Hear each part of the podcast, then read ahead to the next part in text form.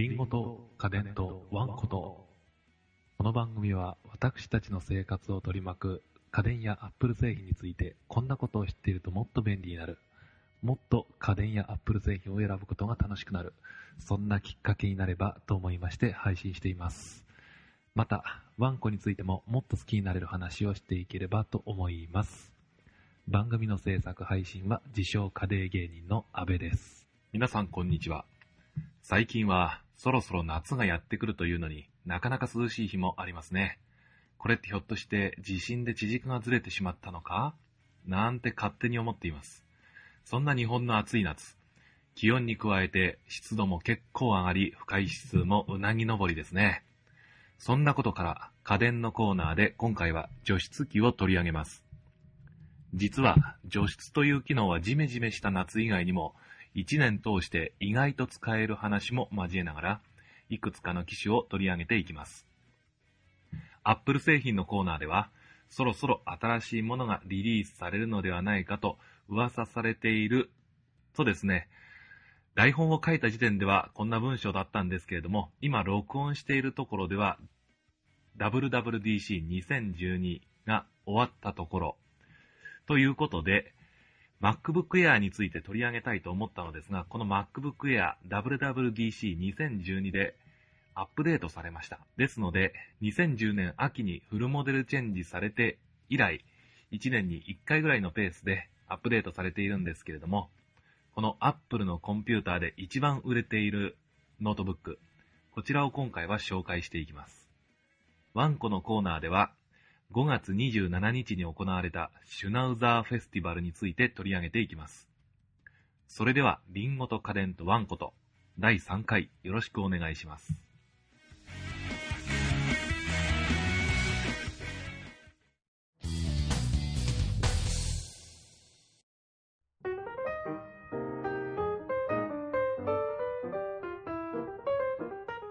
それでは、家電のコーナー行ってみましょう。冒頭にもお伝えした通り、今回、家電でご紹介するのは除湿機です。え除湿機なんですけれども、これも空気清浄機と同じように、選ぶポイントというのがあります。このポイントなんですけれども、空気清浄機とほとんど同じなんですね。しかしながら、衣類乾燥機としても使えるため、コンパクトであればあるほど使いやすいです。そのためにサイズと重量は大きなポイントだと言えます。そして騒音。そして忘れちゃいけないのが電気代。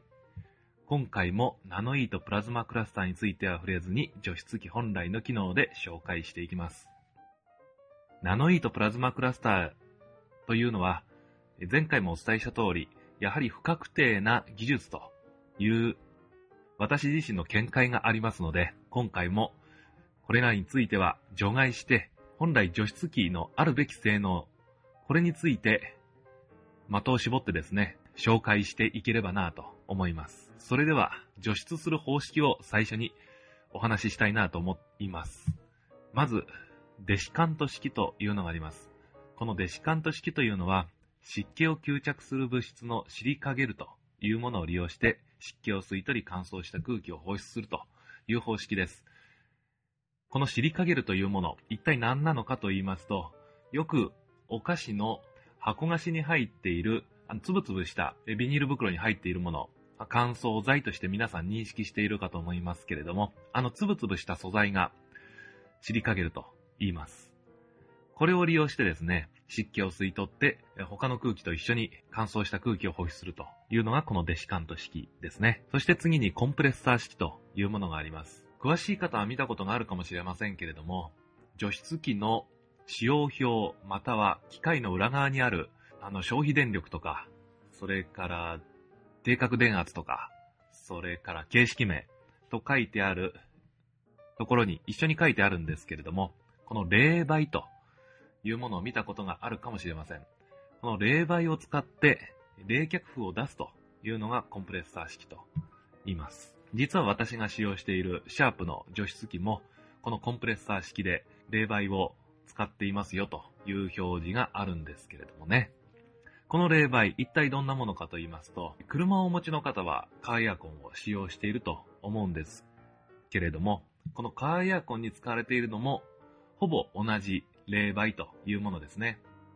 エアコンが効かなくなると、ガソリンスタンドや、それからカーディーラーなどでエアコンガスを注入してくださいというようなことも出てくるかと思うんですけれども、その時のガスがここで言う冷媒というものです。そしてもう一つ除湿する方式があります。ハイブリッド式です。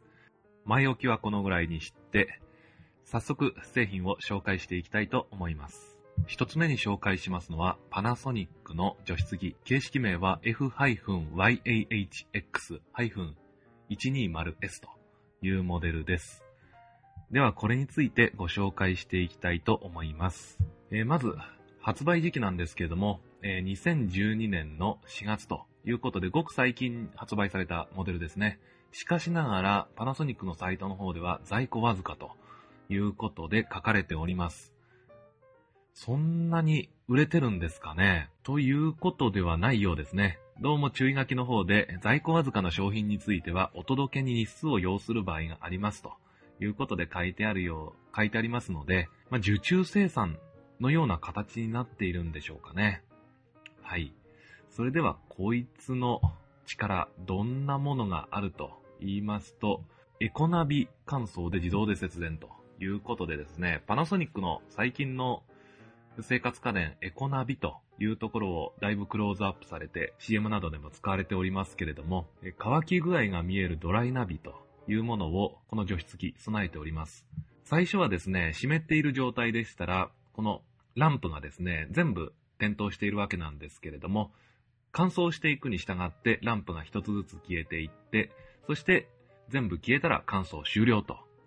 いうことで、衣類乾燥に的を絞った使い方がクローズアップされていますね。部屋の中の湿度を減らすということではなく、主に洗濯物を乾燥させるという使い方がメインのような紹介もされております。そして、省エネというところも歌われております。また、風の出てくるところ、これをよくルーバーと、エアコンなんかでも風の出てくる羽のところをですね、ルーバーなんて呼んだりするんですけれども、このルーバーが 3D に動くということが出ております。ここで言う 3D というのは、上下だけではなく左右にも動きますよということで 3D という使い方をされています。どんな風に使えるのかと言いますと、広く干してあるときは、より広範囲に乾燥した空気を吹き出す。そして、ズボン1本だけを干してある場合は、そこだけに集中して風を当てると。そして、洗濯物をですね、広範囲にさらに量が多くなっているときは、風に緩急をつけて、そして当てていくというような形で、いろいろな風の出し方というものができるようですね。それでは、一番初めにも言いましたポイントについて言ってみましょう。まずは、除湿能力ということで、まあこれは除湿機でどのぐらいの湿度を取り除けるかと目安になるところなんですけれども、1日動かした場合、10リッターの水が取り除けるという力のようですね。そして消費電力。消費電力が結構大きいのかなと全力の速乾で使った場合は、なんと700ワット以上の電力を消費しますということですね。そして、まあ、700ワットなんて聞くと、結構お金かかってるんじゃないのというようにも見えますけれども、これを円に直しますと、1時間あたり16円という形です。まあ、1日約10時間と考えて回したとしても160円ですね。1回の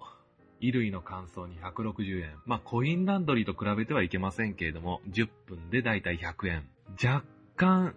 まあ、こちらの方がお安いのかなというようにも思いますね。そのコインランドリーまで行くガソリン代や時間などを考えれば、まあ、お安いのではないかなと思います。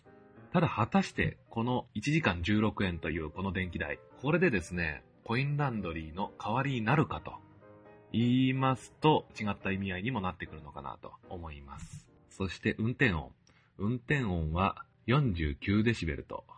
結構大きな騒音ですよね。デシベルについては前の回でも話をしましたので、ここでは割愛させていただきます。で乾燥時間は43分という風に出ていますが、えー私が体感するところでは、この43分では到底乾きませんね。まあ、夏に着る T シャツ、それから下着の場合であっても、せいぜい5、6時間と、しっかり乾くまでには5、6時間という風に見ております。この43分という時間どこから出てきたんでしょうね。気になるところです。そして本体の寸法ですね。寸法は、高さが57センチ、幅が37センチ、奥行きは22.5センチと、一般的な除湿機のサイズではないのかなと思います。奥行きが22.5センチということで、えーそんなに厚みがないというところでも、結構コンパクトで、そしてパワーもある、そんな除湿機ではないのかなと思います。そして本体の質量が 13.8kg ですね。これは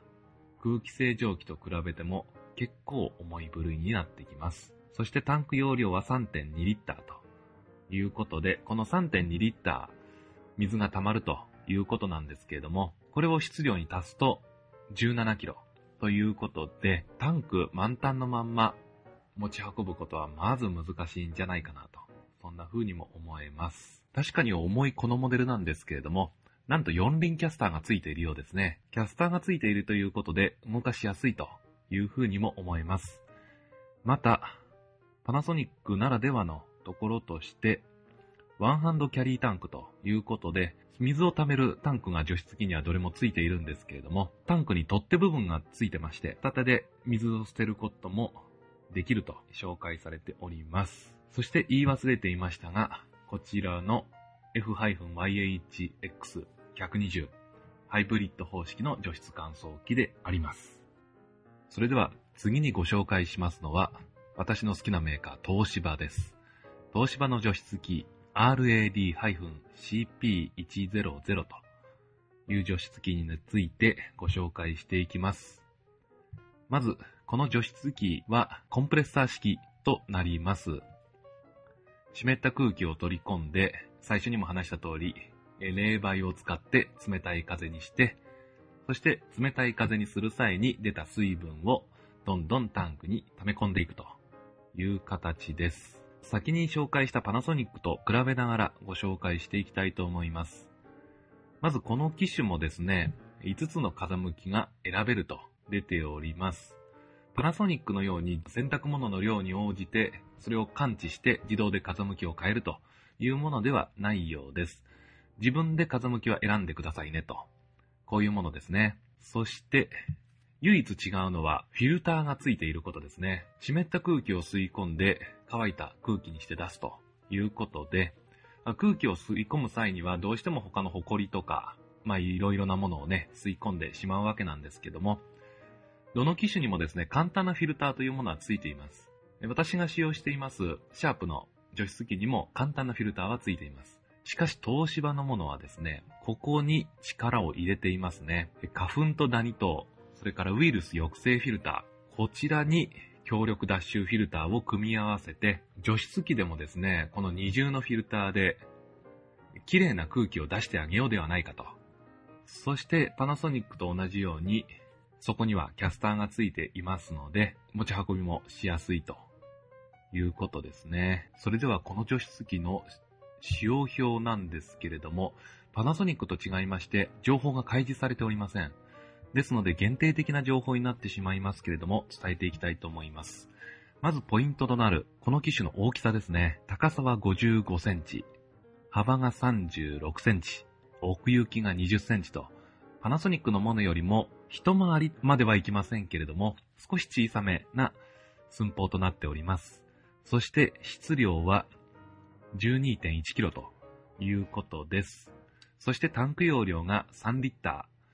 マックスで3リッター入るということで、質量は足しても 15kg となりますね。パナソニックの 17kg と比べれば若干軽いんじゃないのかなと思います。それでは消費電力いってみましょう。消費電力は 300W となっております。ですので、パナソニックの約半分の消費電力で済むのではないかとお思いの方もいらっしゃるかと思います。ではこれを1時間あたりどのぐらいの電気代かと言いますと、約6円ということで、1日10時間連続運転してても60円で済んでしまうということですね。簡単な衣類でしたら、コインランドリーなどに行くよりもお得じゃないのかなと。だいたいコインランドリーですと、20分ぐらいはね、運転をしないといけないと思うんです。まあ毎日ね、洗濯物を乾燥するということを考えても、1ヶ月1800円。この1800円をコインランドリーで使うとすると、約9回分。まあこれを高いと見るか安いと見るか、それでこの除湿機を購入するかどうしようかという話にもなってくると思うんですけれども、あった方がいいですね。圧倒的に楽ですね。特に一人暮らしの方、それから二人暮らしの方には最適なんではないでしょうか。一階に住んでいる方ですとね、特に女性の方、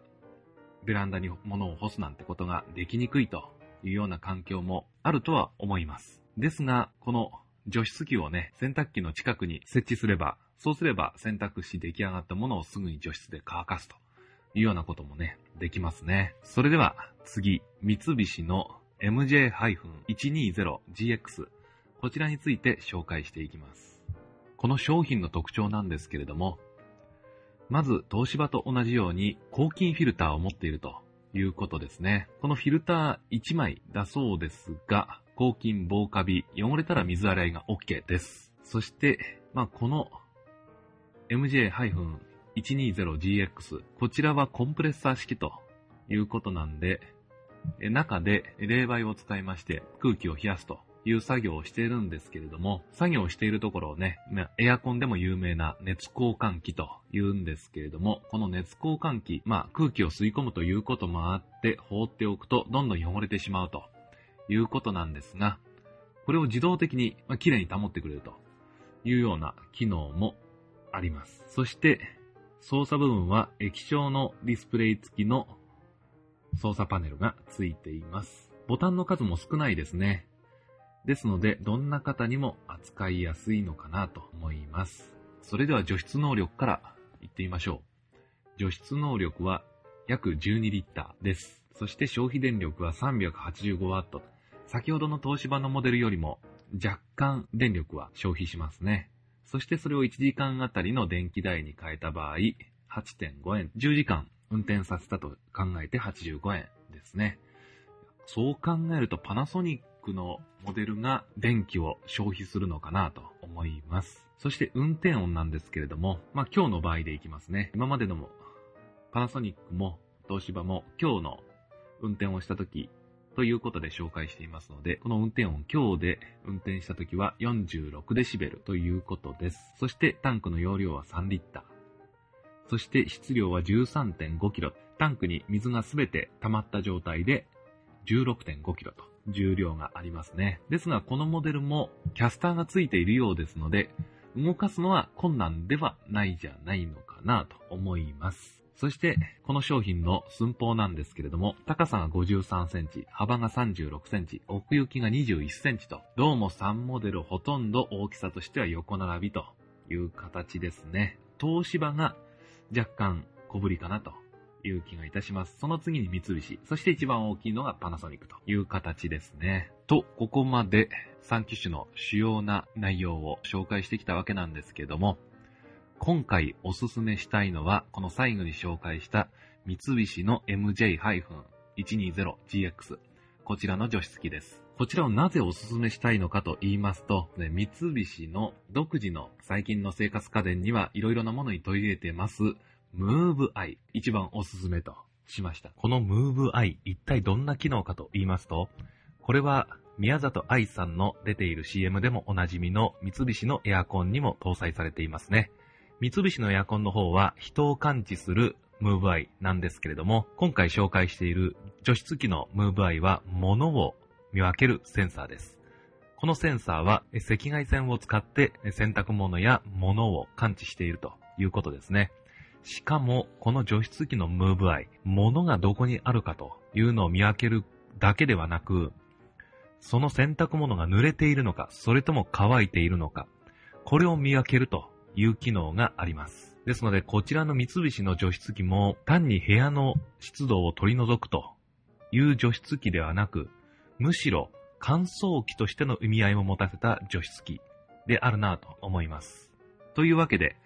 パナソニック、東芝、三菱と、今回除湿機を紹介してきたわけですけれども、いかがだったでしょうか？実際はですね、店頭でそれぞれ違うデザイン、それから色合いなどありますので、皆さんの好みで選んでいただいても構わないと思うんですけれども、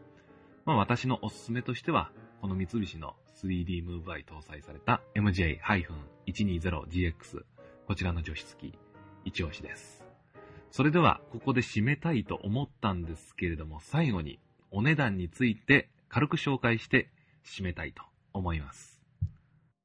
毎回おなじみの価格 .com での価格なんですけれども、紹介いたしますね。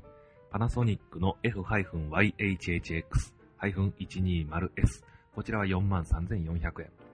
東芝の RAD-CP100、27,000円。三菱の MJ-120GX、33,000円。今回私の一押しの三菱の MJ-120GX 3D ムーブアイ付き。こちらが33,000ということで、この3つの機種の中では、ちょうど真ん中に位置する価格となっております。いずれも価格 .com での現状での価格ですので、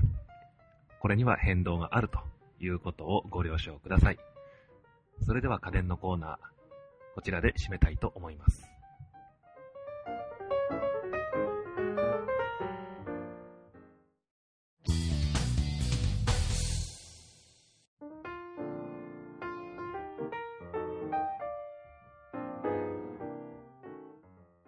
それでは、リンゴのコーナー行ってみましょう。今回、リンゴのコーナーで MacBook Air を取り上げようと思ったのですが、時間の都合で次回に回したいと思います。WWDC2012 で MacBook Air がアップデートされたわけなんですけれども、このアップデートの最大の更新というのは、プロセッサーの変更が一番大きいところですね。コードネームで IB ブリッジと呼ばれるんですけれども、それについて少し話をして、そして MacBook Air 自体については次回の時にお話をするということでいきたいと思います。さあ、この IB ブリッジ一体何かと言いますと、Core i プロセッサーの第3世代のモデルのコードネームです。では順を追って第1世代はネヘイレム、アランデールというモデルがありました。そして第2世代はサンディブリッジ。そして第3世代が IB ブリッジなんですけれども、サンディブリッジとの大きな違いは、プロセッサーの作り方のところが一番の大きな違いでしょうね。それまでサンディブリッジまでは32ナノメートルプロセスという手法で作られていたんですけれども、これがより小さく22ナノメートルプロセスという手法に変わりました。そして、サンディブリッジからこのプロセッサーの中にグラフィックプロセッサーも内蔵されるようになったのですが、その性能も大幅に上がり、3D ゲームなら平気で再生できるぐらいのインテル HD4000 というグラフィックプロセッサーが内蔵されています。また、22ナノメートルプロセスに変わったことで省電力化も果たしております。この省電力化のおかげで、バッテリーは今までと同じ大きさでも長時間駆動できると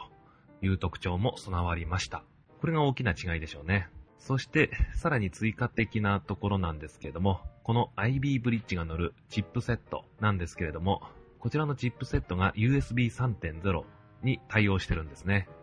第2世代 Core i プロセッサーで搭載された機能も IB ブリッジになって大きく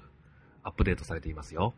ということで、今回リンゴのコーナーでは特に Apple 製品に触れることもありませんでしたが、こちらで締めていきたいと思います。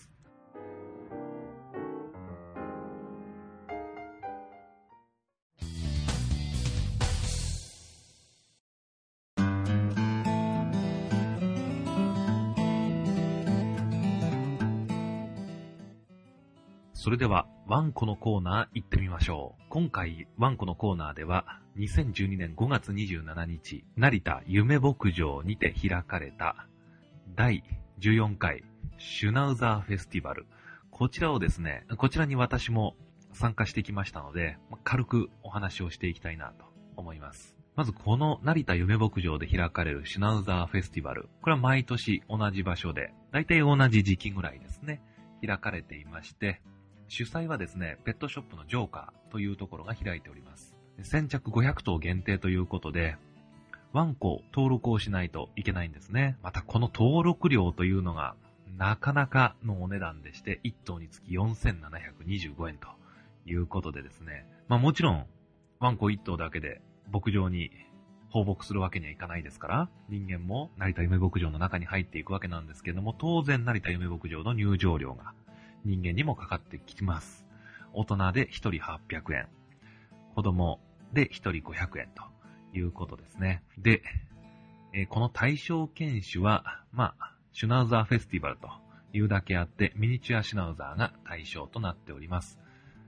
しかしですね、このミニチュアシュナウザーがたくさん集まるというだけであって、やはりシュナウザーフリークの方がね、多く来場するのかなというところを見受けられまして、シュナウザーにはスタンダードシュナウザー、ジャイアントシュナウザー、3種類あるんですけれども、まあ、だんだん言葉の通りに犬のサイズが大きくなっていくんですけれども、スタンダードシュナウザーやジャイアントシュナウザーを飼われている方も、こちらのね、シュナウザーフェスティバルの方に顔を出していただけるということもあります。中でもスタンダードシュナウザーはですね、日本では割合レアな犬種に入りますので、出会えるのは結構ラッキーなのかなと思います。では、このシュナウザーフェスティバル、一体何が行われるのかと言いますと、まあ、開会は10時から始まりまして、そして登録したワンコはですね、いろんな競技に出ることができるんですね。まあ、ちょっとした運動会的な趣向も凝らしているんですけれども、まあ、15メートル競争とかですね、あと我慢比べ競争とかですね、それからファッションコンテストなんかもあるわけですね。それから、まあ、外の出入りの業者になるんですけれども、ワンショット撮影会があったり、それから牧場を利用でしてですね、トリジャーハントしたりですね、それからミニゲームコーナーなんかも今年はありましたね。それからイベントの一番最後に行われるお楽しみ抽選会、こちらもありました。うちのワンコはですね、この15メートル競争、それから我慢比べ競争にそれぞれ参加したんですけれども、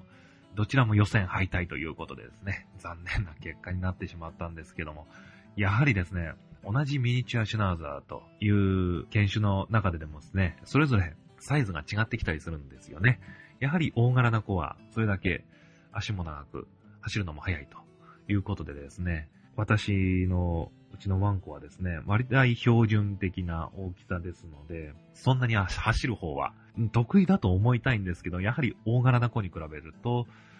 得意な方ではないんだねっていう風に感じてしまうんですよね。ということで、予選落ちということでした。まあ、我慢比べの方もですね、飼い主さんがワンコを一旦座らせてですね、そこで待てと号令をかけて、そしてどこまで待てるかというのがこの我慢比べなんですけれども、うちのワンコも待ては結構できる方だと自負していたんですけれども、やれる子は違いますね、やはり。もう飼い主さんがどれだけ離れても待ってられるんですよね。もうよしって言われるまで本当にその場に座ってじーっと待っていると。見ていて本当に関心というか、凄みを感じましたね。こんだけ待てるんだ、ワンコも、いうことで。それからですね、今言った以外にもですね、まあフェスティバルという名前がついてるだけあって、お祭りなんでですね、この会場周辺にはテントが立ち並び、そしていろんなショップが軒を連ね、そしてそれぞれショップ独自のですね、アクセサリーや、それからグッズなどを販売したりしてるわけなんですけれども、毎年いろんなね、面白グッズ、それから面白アクセサリーが並びましてですね、当然、こちらの主催しているペットショップのジョーカーさんもテントを出して、そして中にはプロ向けのツールなんかもね、販売していたりするわけなんです。それを見たりね、買ったりするのもまた楽しいんじゃないのかなと思います。ということで、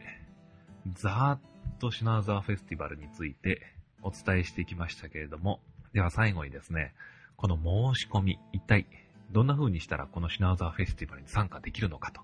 いうところをですね、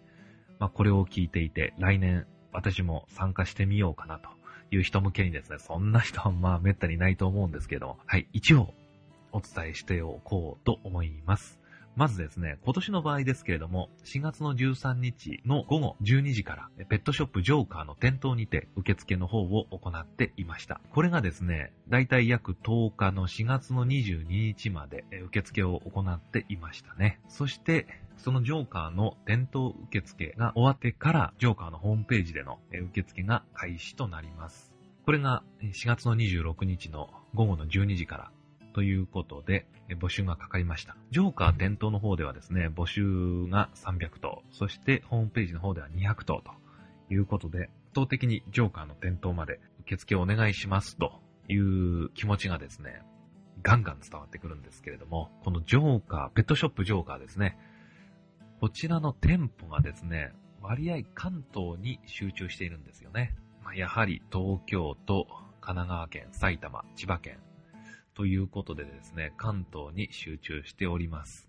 ですのでね、まあ中には、このシュナウザーフェスティバルに参加される方、大阪から来ましたとかね、仙台から来ましたっていう方もね、ちらほらと見受けられるんですけれども、このホームページから応募したんだろうな、というふうに思うんですけれどもね、なかなか関東のね、シュナウザーのオーナーさんが多いのかなという気がいたします。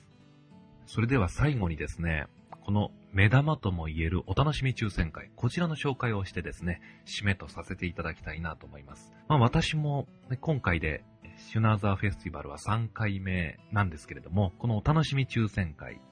一体何が当たるのかと言いますとですね、まず参加資格として、このシュナウザーフェスティバルに自分家のワンコを1頭登録している必要があります。登録料の4725円を支払う必要があるということですね。そして、その登録した番号が抽選会の自分の番号という形になります。で、当たるものなんですけれども、いろいろありますね。ペンションのペア宿泊券。それから、ワンコを乗せて歩けるカート。今年は何台 ?5 台ぐらいは出ましたね。5台以上出ました。しかもどれもですね、ジョーカーさんで取り扱ってるものですので、まあ、3万円から4万円、中には5万円するカートもね、商品として出ておりました。それ以外にもですね、ワンコ用のベッド。まあ、ベッドといっても本当に人間が寝るようなあんなパイプベッドも出ますし、それから今年はですね、場所はちょっと失念してしまったんですけれども、宿泊券がですね、ホテルの宿泊券ですね。それも景品にあったように思います。素晴らしい大抽選会でした。来年もですね、同じような時期にシュナウザーフェスティバルやると思いますので、またね、シュナウザーフェスティバルの時期が来ましたら、こちらの番組で皆さんにお伝えできればなと思っております。それでは以上で、今回はシュナウザーフェスティバルを紹介してみました。いかがだったでしょうか？私のうちでは来年もシナウザーフェスティバルに参加しますよ。ということで、ワンコのコーナー締めさせていただきます。